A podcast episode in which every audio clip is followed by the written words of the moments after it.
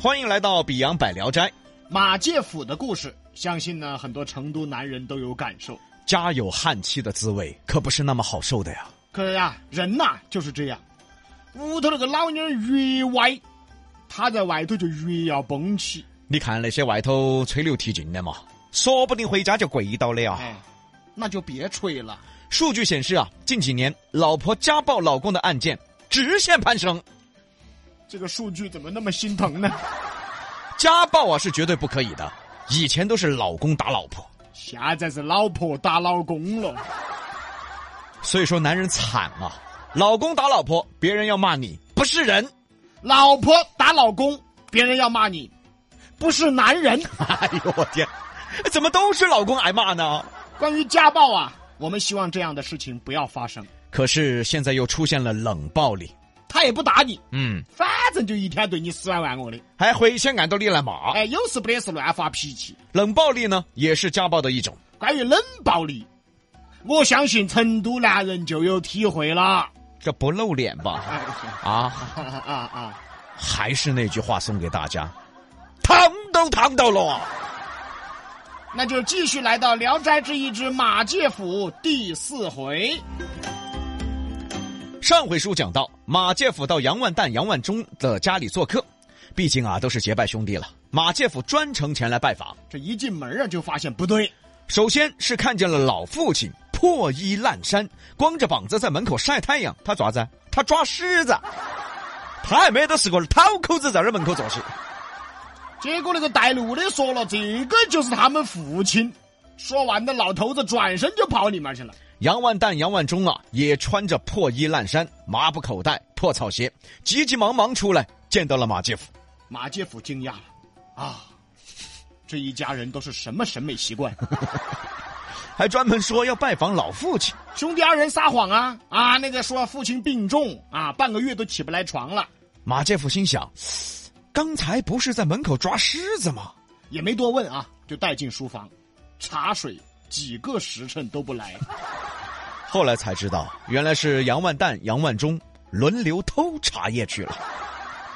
茶也没喝成，那就吃饭吧。这兄弟俩人又去偷吃的，好半天了，偷了两道菜，一个小葱拌豆腐，一个白水煮豆腐。 马介甫不高兴了，我们是结拜兄弟，你这不是待客之道啊！我都吃这个，那我带来那俩仆人呢？出门一看，好，白水煮小葱。哦哟，豆腐都没有，这怎么吃呢？这。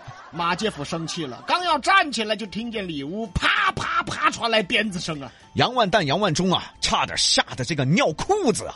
这汉妻来了哎，大哥二哥，嗯，这啥子？咋咋有鞭子的声音哦？啊啊！那个、那个、那个、那个是下人吓人啊！我们这儿有几个仆人，他他那个爱好比较特殊，啊啊啊啊啊啊啊啊啊啊啊！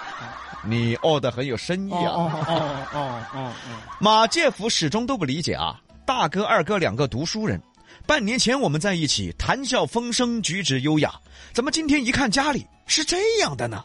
转身看见上菜的仆人，嚯，这仆人别提多惨了，这不是仆人，是难民。这个仆人啊，又瘦又弱，端个菜都端不稳的样子呀。杨万蛋心想啊，是嘛，我都这副德行了，你不要说仆人了。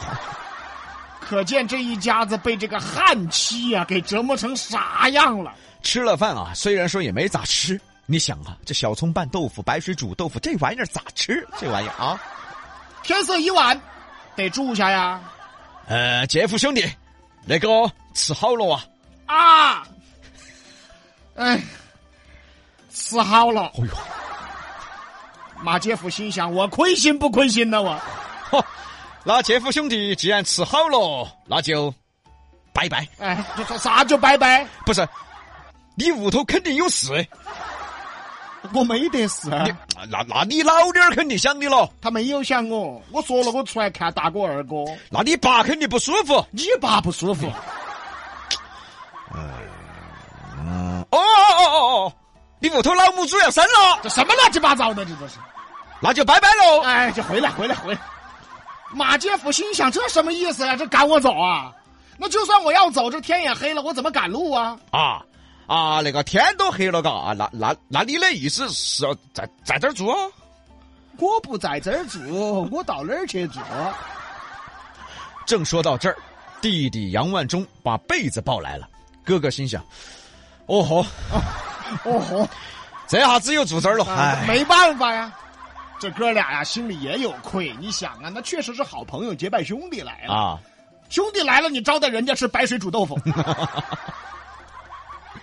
哥俩进去偷茶叶，偷了两个小时也没 偷到，连茶水都没给人泡一个。家里吃的、喝的、用的全被媳妇儿锁起来了。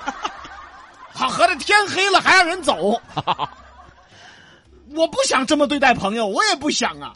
可是我有苦说不出啊。说到这儿呢，各位朋友哈，关于老妞儿歪这一点啊，是没得办法向自己兄弟些诉苦的。哦、对，，这倒是，嗯因为再诉苦，你的朋友也体会不到你的苦。毕竟这个苦啊，是你自己承受的。比如说嘛，嗯，我们比杨秀听众后头的第一耙耳朵哎，老唐，啊，在屋头给老妞儿弄菜，菜弄完了，因为盘子装错了，老妞儿就 毛了。盘子装错了，老妞儿就毛了，当时就要办了，这个饭就不吃 了，就闹了一晚上啊。啊，这种痛苦，就算给兄弟去聊去说，哪个兄弟能够理解 啊？因为你在摆段 子，我们俩都不理解啊呀、你是要说出来，别人根本不理解啊。别人以为你故意那么夸张呢啊不可能哦，咋子把门儿冒封锁？咋可能嘛？不 不至于哦。那请问你的兄弟能理解你的痛苦吗？所以啊，老妞儿万我这件事情，这个苦只有你个人承受。这个弟弟抱来了被子，马介甫就在书房睡下，由弟弟杨万忠陪着。哥哥杨万蛋得回寝室了，嗯再不回去嗯，就要鞭挞之了。有啊，鞭挞子。哥哥回寝室了，也不敢跟媳妇儿说家里来客人了。回去以后，见媳妇儿躺床上，啥话也没说。杨万蛋松了一口气，很自觉的睡地上了。哎，睡地上啊，有的地上睡就不错了，我跟你说。另一边呢，弟弟杨万忠陪着马介甫。杰夫兄弟啊，今天委屈你喽。不是二哥，这到底咋个回事哦？咋咋回事啊？我你爪子？你爪子？你爪子？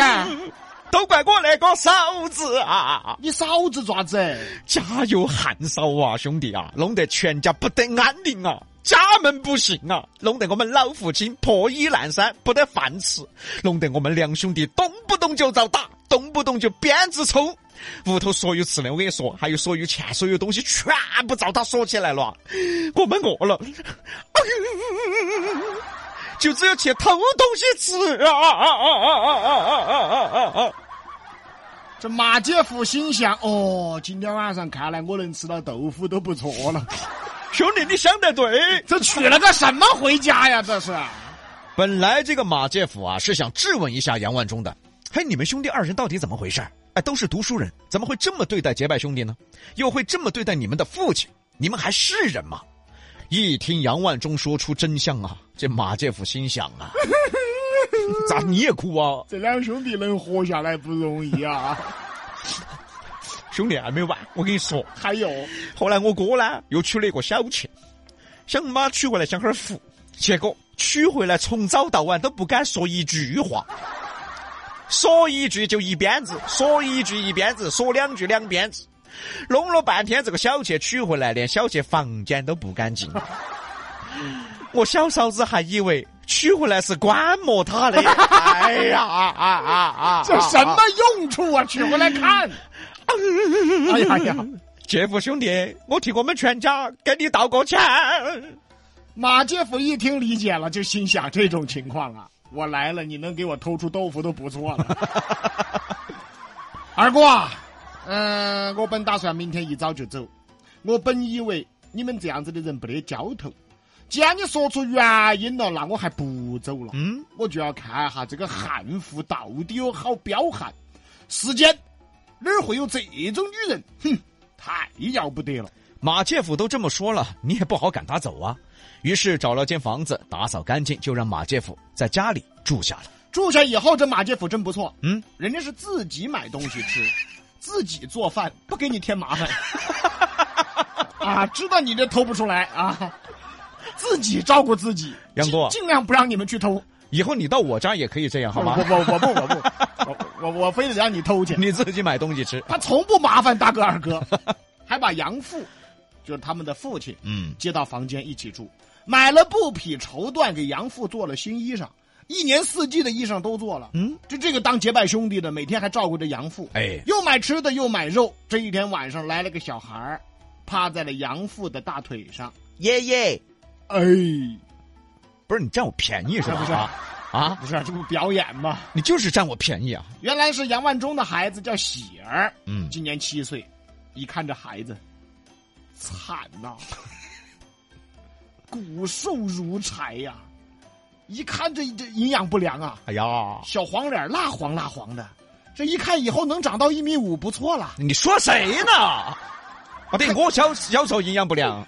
看见爷爷有吃的，赶紧趴爷爷身上。马介甫拿出吃的，告诉小孩说：“说以后啊，你就在我屋里吃。这小孩高兴啊，吃了东西就挨着爷爷睡觉。”马介甫一看这孩子面相啊，虽然说骨瘦如柴，可是日后必成大器。只是小时候要受点苦，于是决定连孩子一起照顾了。简单来说吧，这天呢是天刚刚蒙蒙亮，马介甫都就听见门外啪啪啪几声鞭子响啊，杨父和这儿子啊，这个加上杨万忠的孩子，一下子腾站起来了。听着鞭子声，腾站起来了，心想来啦，来啦，就听见门外呀是破口大骂呀，哪个不要脸的啊？掺和我们屋头的事，是哪个不要脸的？多管闲事啊？哪个不要脸的啊？